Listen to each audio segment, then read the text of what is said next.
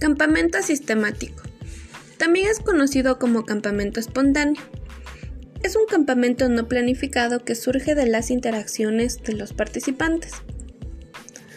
Se desarrolla cuando varias personas quieren realizar una actividad de manera espontánea, en el que todos están dispuestos a participar, o se improvisa en forma ocasional cuando llega la noche y se debe pernoctar.